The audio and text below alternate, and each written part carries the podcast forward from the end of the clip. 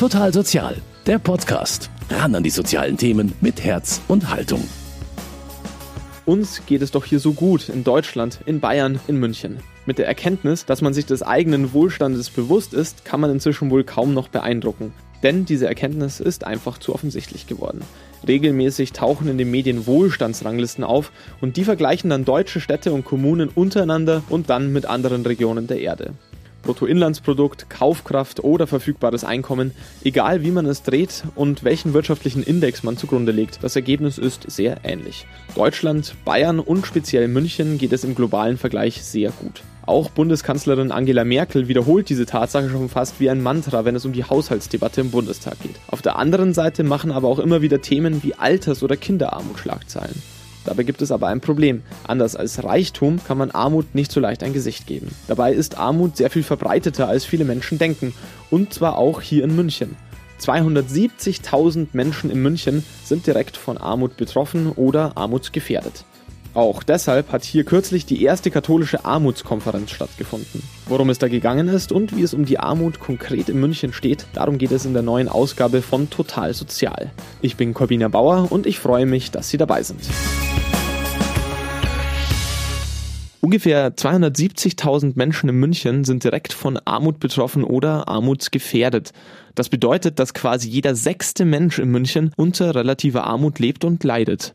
Bei mir ist jetzt zu Gast Barbara Igel. Sie ist Vorstand bei Invia, dem katholischen Verband für Mädchen- und Frauensozialarbeit. Hallo. Und Sie haben letzte Woche teilgenommen an der ersten katholischen Armutskonferenz und da auch Zahlen vorgestellt, die einen normalen Münchner manchmal vielleicht etwas überraschen können. Ja, ich denke auch, dass wenn man sich da näher damit beschäftigt, also es gibt, glaube ich, schon, wenn man ein bisschen ja, mit wachen Augen durch die Stadt geht, gibt es eine sichtbare Armut. Man sieht in der Innenstadt ja immer wieder Bettler, Bettlerinnen, auch Menschen, die in Hauseingängen schlafen oder Menschen, die Flaschen sammeln. Aber darüber hinaus gibt es natürlich eine Armut, die man nicht auf den ersten Blick sieht und die sich dann in solchen Zahlen auch ausdrückt. Aber da stecken ja ganz viele, ja, wirklich zu viele Menschen dahinter mit Geschickten, mit Schicksalen, die sich einfach schwer tun, genug zu haben zum Leben. Sie sagen es, es gibt viele Geschichten und Gesichter zur Armut. Die Frage ist bloß, wie sie wahrgenommen werden und ob sie wahrgenommen werden. Ich habe mir die Frage gestellt, wird Reichtum auf der anderen Seite mehr wahrgenommen und bin mal auf die Straße gegangen und habe Leute darum gebeten, sich einmal einen reichen Menschen vorzustellen und mir zu sagen, wen sie sich da vorstellen. Also Donald Trump behauptet, er wäre reich, aber ich glaube tatsächlich hat er nicht so viel Geld. Aber ich weiß nicht, Bill Gates. Ja, Warren Buffett oder so. Richtig reich. Äh, Donald Trump? Eminem.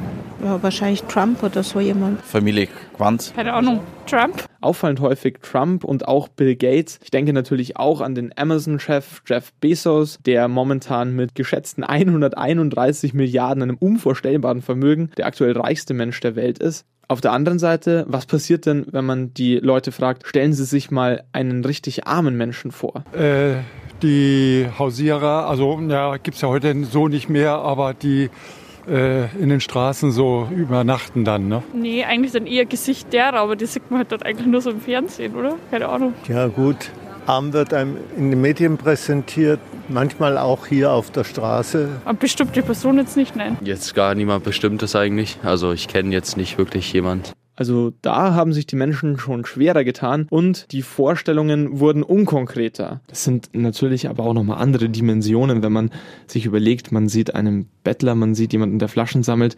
Ähm, man macht sich ja keine Vorstellung, dass es 270.000 Menschen sind. Würden 270.000 Menschen auf der Straße Flaschen sammeln, dann würde das natürlich mir auffallen. Aber warum fallen die uns nicht auf? Zu dieser Gruppe gehören einmal Menschen, die wirklich auch Leistungen beziehen, aber es gibt auch viele, die zwar leistungsberechtigt wären, aber das nicht in Anspruch nehmen aus Scham, aufgrund von bürokratischen Hürden.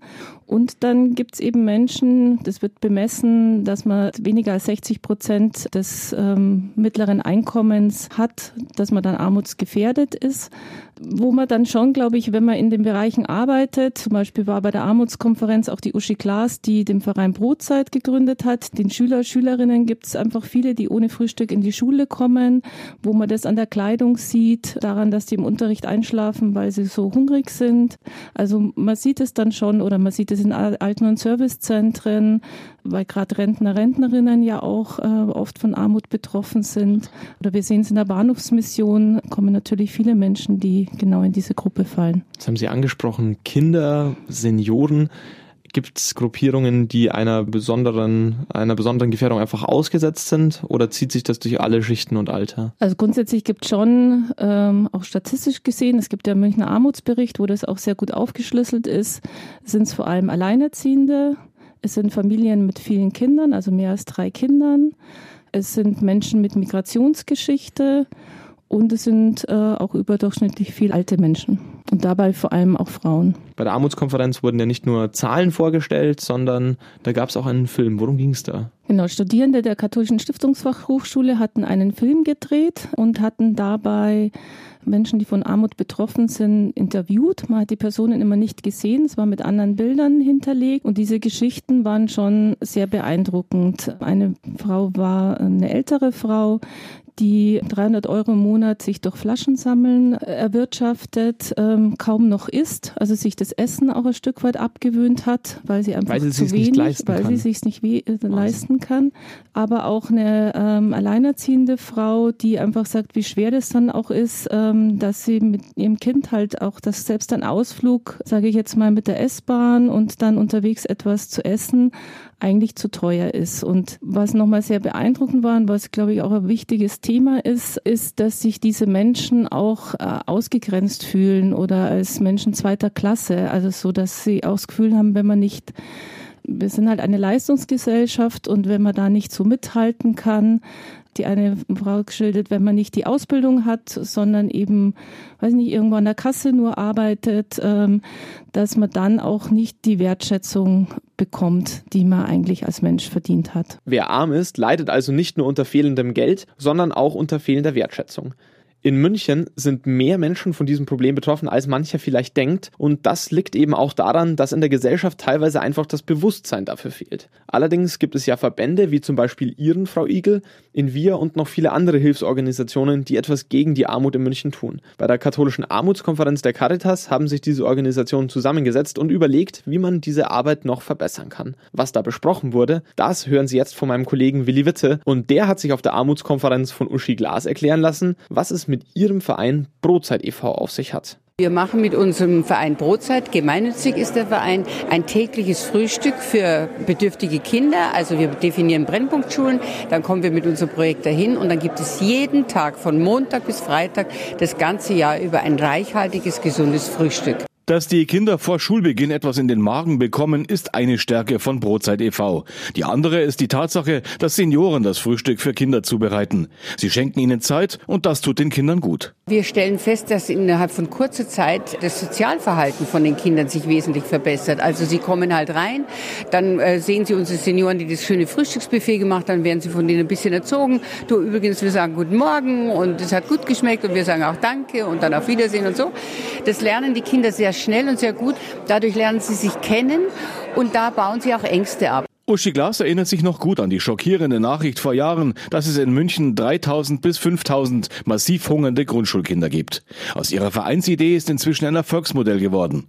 10.000 Grundschüler versorgen die Helfer inzwischen bundesweit tagtäglich mit einem Frühstück. Allein in München sind es 36 Schulen. Ziemlich viel für eine bekanntermaßen reiche Stadt. Uschi Glas findet deshalb, dass jeder etwas tun kann. Dass man zum Beispiel Einladungen ausspricht und sagt, da haben wir einen Nachmittag, kommen Sie doch vorbei, dass man einfach an die Leute herantritt da würde ich mir wünschen, dass man mehr eigentlich in der Nachbarschaft oder eben in so einer Pfarrei oder irgendwo guckt, dass man vielleicht die Nächstenliebe, die eigentlich in uns leben sollte, einfach auch nach außen kommt.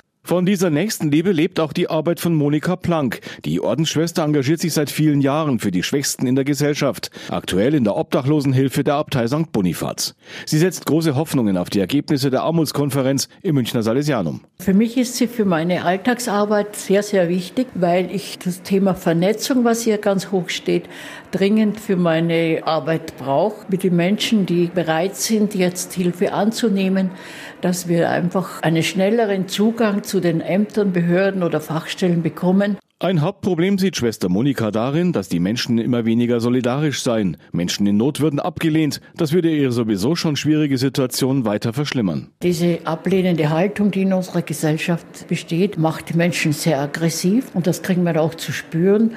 Also ich meine, es muss dringend ein Gesinnungswandel passieren, dass wir einfach auch die Menschenwürde diesen Menschen zuteil werden lassen, die wirklich ganz, ganz tief unten sind und gar nichts haben. Diözesan Caritas Direktor Georg Falterbaum sieht da auch jeden einzelnen Menschen in der Pflicht. Armut geht alle an. Gerade aus diesem Grund betont er, sei diese erste katholische Armutskonferenz in München so wichtig. Armut gibt es nur, weil es auch Reichtum gibt. Es ist eine Relation zueinander. Und gerade in einer reichen Stadt wie München, das ist sie ja nun einmal, fällt es besonders auf, wenn man arm ist. Und da wollen wir darauf hinweisen, dass diese Armut nicht versteckt werden kann, erstens. Und zweitens, dass man auch Maßnahmen greifen muss, dass sich Armut nicht vererbt. Um dem Verfestigen der Armut entgegenzuwirken, startet die Caritas neue Projekte. Eines ist das Projekt Münchner Hauptbahnhof. Es beinhaltet, dass wir bei uns in der Nähe des Hauptbahnhofs in unserem Verwaltungsgebäude eine Einrichtung etablieren, die für Menschen mit erhöhtem Alkoholkonsum ist. Der Münchner Hauptbahnhof ist alkoholfrei geworden, auch die Umgebung. Die Menschen würden verdrängt werden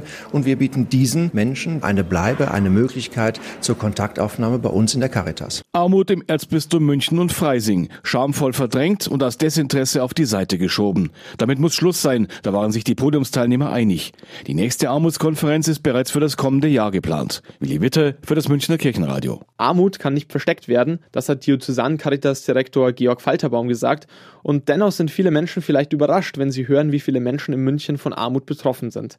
Jeder sechste Mensch in München ist ja betroffen. Da frage ich mich, haben die denn keine Stimme, Frau Igel? Oder woran liegt das, dass viele sich dessen nicht bewusst sind? Ich glaube schon, dass das immer wieder Thema ist, auch wenn man Zeitungen liest. Aber ich glaube schon, dass der Kardinal hat so zusammengefasst, eine Mehrheitsgesellschaft eigentlich nicht unbedingt damit konfrontiert sein will. Und in München, glaube ich, ist schon auch nochmal die Situation, dass das eine ist die Gruppe, die direkt betroffen ist. Aber es geht ja vielen Menschen darüber hinaus so, dass äh, die Mieten und Lebenshaltungskosten so hoch sind oder ständig steigen und der Verdienst nicht und die Spielräume einfach gering. Und Armut passiert ja oder in Armut geraten kann letztlich schon jeder, wenn es einen Schicksalsschlag gibt, wenn man langfristig erkrankt, ähm, seine Arbeit verliert oder sich ähm, vom Partner, Partnerin trennt oder bei den ähm, Rentner, Rentnerinnen einer Partner stirbt und damit auch Mittel wegfallen, dann kann das schon mal sehr schnell gehen. Und vielleicht ist das auch eine ja, Angst, die man gerne bisschen wegschiebt. Sie haben jetzt Mieten zum Beispiel angesprochen. Das sind ja, ich sage jetzt mal, Umstände, die können geändert werden. Wenn der Partner stirbt, wenn sich eine Beziehung auflöst, das kann man schwierig beeinflussen, auch von institutioneller Seite. Zum Beispiel Mieten oder hohe Lebenserhaltungskosten sind aber durchaus etwas, wo die Stadt oder auch der Staat etwas dafür tun können. Was würden Sie sich da wünschen? Genau, also das war auch Thema in der Armutskonferenz, dass wir ähm, ganz viele ja, Ansatzpunkte gesammelt haben. Wir wünschen uns zum einen von der katholischen Kirche auch, und der Kardinal hat es auch nochmal bekräftigt, es gibt die Idee, dass die Immobilienbestände der Erzdiözese zu 30 Prozent an Bedürftige, sage ich jetzt mal, oder Menschen mit wenig Einkommen ähm, vermietet werden sollen in Zukunft, 30 Prozent an Mitarbeitende und 40 Prozent quasi regulär. Da ist schon viel auf den Weg gebracht, aber da hat er uns jetzt nochmal ähm, bekräftigt, dass er das wirklich jetzt zeitnah auch umsetzen äh, will. Aber wir haben auch über andere innovative Dinge, dass es mehr Austausch auch bräuchte. Wo gibt es im katholischen Bereich Immobilien? Welche Grundstücke könnte man in Erbbaurecht äh, nochmal günstiger vergeben? Und das Gleiche betrifft die Landeshauptstadt. Die ist schon auch dran, aber es muss halt eigentlich noch viel mehr passieren, damit äh, wirklich bezahlbarer Wohnraum zur Verfügung steht. Es muss mehr passieren, haben Sie gesagt, für bezahlbaren Wohnraum. Was die katholische Kirche dazu beitragen will, das haben wir gerade von Ihnen gehört, Frau Igel. Aber die Kirche ist ja nicht die einzige Institution, die Wohnungen hat. Stadt und Staat sind aber erst in den letzten Jahren wieder erwacht, was die Wohnungsraumfrage angeht. Frau Igel, was ist da vor allem schiefgelaufen? Man hätte halt äh, durchgehend äh, sozialen Wohnungsbau vorantreiben müssen. Und da gab es Zeiten, wo das nicht in dem Maße passiert ist. Und was ja jetzt passiert, ist, dass auch immer wieder äh, Wohnungen aus dieser Sozialbindung, die es ja gibt, rausfallen und die Stadt sich schwer tut, überhaupt so viel ähm, ja, Wohnraum zu bauen in der Zeit und natürlich auch in der Stadtgesellschaft eine große Diskussion darum gibt, wie stark wird nachverdichtet, wie hoch wird gebaut, ähm, auf welchen Flächen wird gebaut. Es ist schon ein starker Aushandlungsprozess äh, auch. Liegt es auch an den Menschen, dass das Thema Armut nicht zum Stadtbild München passt? Die, die halt hier schon wohnen oder lange wohnen, möchten halt auch, ähm, ja, dass vieles manchmal so bleibt, wie es jetzt ist. Und was bei der Armutskonferenz schon auch rauskam, wir müssen die Unternehmen viel stärker in die Pflicht nehmen, weil natürlich die davon profitieren, auch von Arbeitskräften, die sie aus dem Ausland anwerben und dann die Gesellschaft aber letztlich ein Stück weit die Lasten trägt. Zu schauen, ist die Infrastruktur da, sind genug Kindergartenplätze, Schulen da und da nochmal zu schauen, auch Wohnraum. Also Unternehmen ziehen Arbeitskräfte an, aber der Wohnraum ähm, gab ja in den früher Zeiten viel so genossenschaftlichen Wohnbau. Das muss eigentlich viel stärker kommen. Wohnungen sind natürlich auch nicht das einzige Thema, was im Zusammenhang mit Armut steht. Es gibt ganz unterschiedliche Arten der Armut und eben auch ganz unterschiedliche Personen, die von Armut bedroht sind. Frau Igel, Sie haben vorhin gesagt, dass zum Beispiel Rentner zu einer der besonders bedrohten Gruppen gehört. Aber wir haben ja auch schon von Uschi Glas gehört, dass auch Schüler häufiger von Armut betroffen sind. Wie schaut das zum Beispiel jetzt bei Auszubildenden oder Studierenden aus? Inwiefern sind die von Armut gefährdet? Da geht es dann um Chancengerechtigkeit Gerechtigkeit und wie sind die vom Elternhaus, dass bei uns Bildung oder auch was kann ich erreichen, oft zu viel noch mit dem Elternhaus zu tun hat. Und dass es natürlich klar für junge Menschen auch in München nicht einfach ist, also so hier einen passenden Wohnraum zu finden, mal wenn man jetzt nicht so unterstützt wird, zusätzlich zu einem Studium, das ja viel enger ist, ähm, dann shoppen muss, um über die Runden zu kommen. Es hat ja auch einen Bericht der Bundesregierung gegeben, der nachgewiesen hat, dass es in einem ganz engen Zusammenhang immer noch steht ähm, mit der Herkunft, vor allen Dingen mit der sozialen Herkunft. Mhm. Genau, also Bildung ist ein ganz entscheidender Punkt, dass Menschen mit fehlendem ähm, Schul- oder Berufsabschluss äh, und wenig Bildung auch natürlich nochmal deutlich armutsgefährdeter sind als Menschen, die einen Abschluss haben. Und dass es umso wichtiger ist, dass äh, eben junge Menschen auch darin unterstützt werden, ähm, die Schule zu äh, besuchen oder wir jetzt in unserem Fachbereich Migration jungen Flüchtlingen wirklich unterstützen, dass sie eine Ausbildung machen und nicht gleich äh, irgendeinen Job annehmen, weil man auf lange Sicht gesehen natürlich besser bezahlte Arbeit findet, wenn man eine entsprechende Ausbildung hat. Das ist ja auch eine Thematik, die ein größeres Thema geworden ist. Ab 2015 sind ja sehr viel mehr Migranten auch in der Stadt heimisch geworden. Ist natürlich auch eine große Aufgabe für soziale Verbände wie Ihren in Wir. Was haben Sie da unternommen, um mit dieser Herausforderung umzugehen? Wir sind schon ganz lange in diesem Bereich tätig. Das heißt, es gibt eine ganz bewährte äh, Beratungsstruktur äh, für die verschiedenen Gruppen. Wie sieht die aus? Wir haben Beratungsstellen für junge Menschen, das nennt sich Jugendmigrationsdienst, ist bundesgefördert und Beratungsstellen für Erwachsene. Dann haben wir spezielle Beratungsstelle für Frauen. Wir haben ein Projekt, wo wir junge Geflüchtete in der Ausbildung begleiten und sehen, wie wichtig diese Unterstützung ist, weil und die, Aus, die Abbrecherquote dann deutlich geringer ist unter dem normalen Maß weil gerade junge Geflüchtete eben im Normalfall keine Familie haben, die wirklich unterstützt, die auch in Krisen, die es natürlich in jeder Ausbildung mal geben kann, motiviert, auch ja die Einbindung in der Gruppe, nochmal unterstützende Lernangebote, weil selbst wenn die die Deutschprüfungen, die Voraussetzungen sind bestehen, ist das Deutsch in der Berufsschule oder am Arbeitsplatz nochmal ein anderes und da brauchen die einfach Unterstützung. Man kann dann einfach zu Invia kommen. Gibt es da Bedingungen oder kriegt man da bedingungslos Hilfe? Dieses Programm ist, ähm, wird gefördert von der Landeshauptstadt München. Und da gibt es ja schon gewisse Bedingungen, aber es ist auch ein sehr offenes Programm. Also von daher können da viele dran teilnehmen. Wie viele nehmen das dann aktuell wahr? Wir haben 75 Plätze. Und die sind voll ja, besetzt, die nehme sind ich an. voll besetzt, genau. Ja. Müssen Sie dann auch welche ablehnen, die sich da Wir bewerben? haben eine Warteliste, ähm, die es gibt neben unserem Angebot gibt es auch andere ausbildungsbegleitende Hilfen und da muss man einfach schauen. Ähm, also Landeshauptstadt München muss man schon sagen, dass die in diesem Bereich viel ähm, ja auch finanziell unterstützt äh, und wirklich daran arbeitet, dass Menschen hier eine Unterstützung bekommen und eine Chance haben, hier Fuß zu fassen zu können. Dass Armut schlimm ist, da sind wir uns, glaube ich, einig, aber man hat vielleicht nicht immer eine Vorstellung, was Armut für die Betroffenen konkret für Konsequenzen hat. Kein Geld oder keine Wohnung zu haben, ist da vielleicht noch eine Konsequenz, die wir uns vorstellen können. Aber was bedeutet es eigentlich, arm zu sein noch? Was bei der Armutskonferenz ähm, auch nochmal diskutiert wurde oder deutlich wurde, es geht nicht nur um die materielle Armut, sondern auch um die Folgeerscheinungen oder Begleiterscheinungen von Armut. Das eine ist, dass arme oder armutsgefährdete Menschen oft zu wenig Respekt oder Wertschätzung erleben.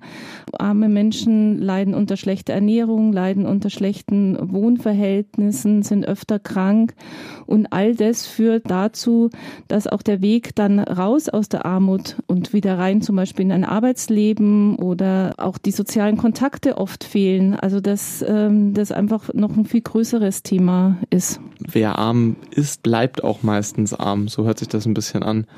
Es ist auf jeden Fall schon schwer, glaube ich, wieder aus der Armut rauszukommen. Bei der Armutskonferenz hat es am Nachmittag auch nochmal Kreise gegeben, wo man sich damit beschäftigt hat, was man konkret machen kann. Wie ist das abgelaufen? Wer hat sich da zusammengesetzt und was ist dabei rausgekommen? Bei der Armutskonferenz waren ja ganz Menschen aus ganz verschiedenen Organisationen und Bereichen der katholischen karitativen Arbeit äh, da.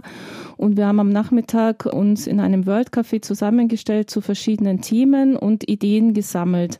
Das ging einmal darum, wie kann ein Aktionsbündnis wie können wir gemeinsam nochmal das Thema Armut voranbringen? Insofern ja stärkere Lobbyarbeit zu machen, uns auch über Best Praxis äh, auszutauschen, auch nochmal den Akzent zu setzen. Wir sind arbeiten nicht nur gegen Armut, sondern vor allem auch für mehr Menschenwürde, für ein ähm, anderes Miteinander. Wie können wir uns da besser vernetzen? Es ging aber auch darum, welche Erwartungen haben wir an die Politik, an die Landeshauptstadt München. Da geht es zum einen natürlich um Wohnraum, es geht um die soziale Verantwortung von Unternehmen, um eine Entbürokratisierung. Wir leisten uns zum Teil eine wahnsinnige Bürokratie, damit Menschen Hilfen bekommen. Das verhindert auch manchmal, dass Menschen die überhaupt in Anspruch nehmen, beziehungsweise es braucht eine sozialpädagogische Begleitung, damit ich überhaupt in der Lage bin, das, was mir zusteht, eigentlich zu bekommen. Und ich glaube, darüber muss man auch noch viel stärker in der Gesellschaft reden.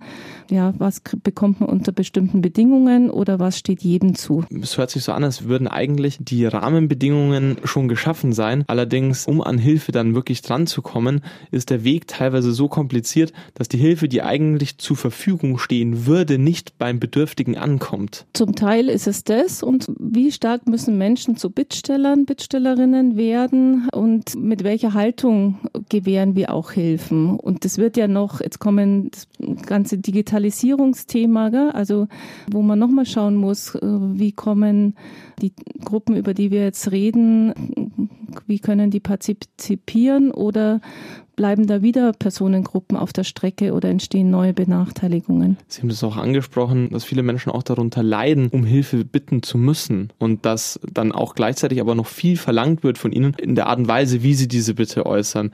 Und da sehen Sie Nachholbedarf, wenn ich das richtig verstanden habe. Genau, also wir haben auch über Sachen gesprochen. Zum einen geht es darum, wie informiert sind Menschen. Gerade jetzt Senioren, Seniorinnen könnte man eigentlich alle anschreiben und sagen, die und die Hilfestellungen gibt's, die Angebote gibt's in der Landeshauptstadt München und auch nochmal damit vermitteln, dass wenn sie mit ihrer geringen Rente nicht auskommen, dass man sich nicht schämen muss, sondern dass man auch einen Anspruch hat, bestimmte Leistungen zu bekommen.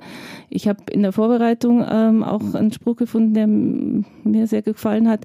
Wohlstand ist nicht automatisch Leistung und fehlender Wohlstand ist nicht automatisch fehlende Leistung. Es ist einfach so, dass in unserer Gesellschaft zum Beispiel hat man den Frauen, die jetzt Rentnerinnen sind, die haben Kinder erzogen, die haben Alte gepflegt. Natürlich gibt's eine Mütterrente oder gibt's Diskussionen drum, aber eigentlich haben die einfach zu wenig verdient für unser System. Das heißt, man müsste das ganz anders ausgleichen. Die haben nicht persönlich versagt, die haben eigentlich alles so gemacht, wie man das von dieser Generation von Frauen erwartet hat. Also von daher muss eine Gesellschaft schon noch viel stärker überlegen, was, welche Stellschrauben gibt's, um daran was zu ändern. Weil grundsätzlich, wenn man sich mehr das vergegenwärtigt, wie viele Menschen in München oder in Deutschland armutsgefährdet oder arm sind, ist es eigentlich Wahnsinn, sage ich jetzt mal. Wir leben in einem der reichsten Länder dieser Erde und kriegen es nicht hin, dass äh, den Wohlstand, den wir hier haben, für alle reicht. Da muss man schon auch schauen, ähm, wie das besser gelingen kann. In was für einem Zustand sehen Sie denn unseren Sozialstaat? Weil grundsätzlich haben wir da, glaube ich, schon einen guten Boden. Wenn man das jetzt mit anderen Ländern dieser Erde vergleicht, gibt es hier viel.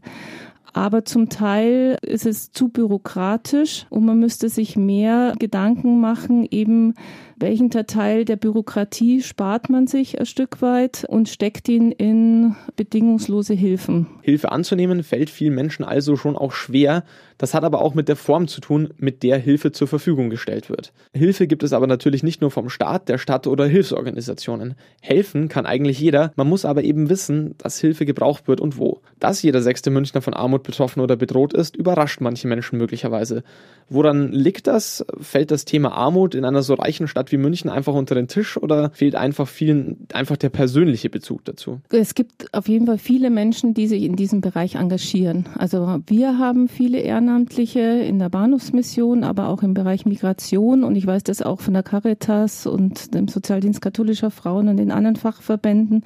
Also es gibt schon, glaube ich, in der Landeshauptstadt München ein hohes Maß an Engagement. Man hat es auch gesehen, als die vielen Flüchtlinge kamen. Aber darüber hinaus gibt es halt eine große Gruppe, die das vielleicht gar nicht auf dem Schirm haben. Ja, wo das ein bisschen wie Parallelwelten sind, die das nicht so wahrnehmen. Und da ist, glaube ich, wichtig, dass man das einfach noch stärker zum Thema macht, auch sichtbar macht und da auch daran arbeitet. Das kann nur gelingen gemeinsam, wenn alle an diesem Wohlstand auch ein Stück weit äh, profitieren können. Und nur dann wird so friedvoll bleiben in unserer Stadt oder in unserem Land.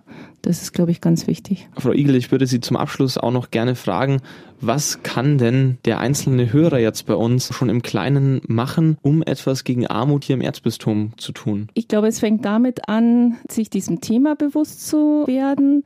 Natürlich sind die Organisationen, die in dem Feld tätig sind, immer froh, wenn sie auch finanzielle Mittel oder wenn sich jemand engagiert. Aber es fängt, glaube ich, auch schon an, einfach im Umfeld zu schauen, gibt es nicht bei mir im Umfeld eine Rentnerin, einen Rentner, eine alleinerziehende Frau, wo ich mal nachfragen könnte oder wie begegne ich diesen Menschen? Lächle jemanden zu oder kaufe die Straßenzeitung? Also ich glaube, man kann in kleinen Dingen auch ähm, anfangen und es geht auch um ein Miteinander, sich wahrzunehmen. Es waren schon auch kritische Stimmen, auch Pfarrer oder also in dem Verein, inwieweit manche Pfarreien nicht auch ein bisschen eine Insel sind und zu wenig man schaut, wo sind denn in unserer Pfarrei Menschen, die mehr Unterstützung bräuchten und wie können wir da auch nochmal uns stärker engagieren. Wie können denn Menschen ganz konkret ihren Verband in Wir unterstützen und sich dort engagieren? Also ähm, wir haben das natürlich auf unserer Homepage, wo man bei uns ehrenamtlich tätig sein kann. Wir arbeiten, es gibt in München Freiwilligenagenturen Agenturen, mit denen wir zusammenarbeiten. Wichtig ist uns, dass man wirklich schaut, passt dieses Ehrenamt zu der Person, dass uns wichtig ist, dass es eine gute Ausbildung und Begleitung gibt. Das ist ein großer Schatz. Wie steht es um München in Fragen Armut? Ich hoffe, wir konnten heute etwas Licht ins Dunkel bringen und aufmerksam machen auf ein Thema, was mehr Menschen betrifft, als vielen vielleicht bewusst ist. Ich möchte mich bei Ihnen bedanken, Frau Igel, dass Sie sich Zeit genommen haben, um von Ihrer Arbeit zu erzählen. Vielen Dank. Und dann war es das auch schon wieder mit dieser Ausgabe von Total Sozial. Ich bin Corbina Bauer und ich freue mich natürlich auch, wenn Sie das nächste Mal wieder dabei sind. Total Sozial. Im Münchner Kirchenradio, auf DAB Plus, im Netz und jederzeit als Podcast auf MK Online. Münchner Kirchen.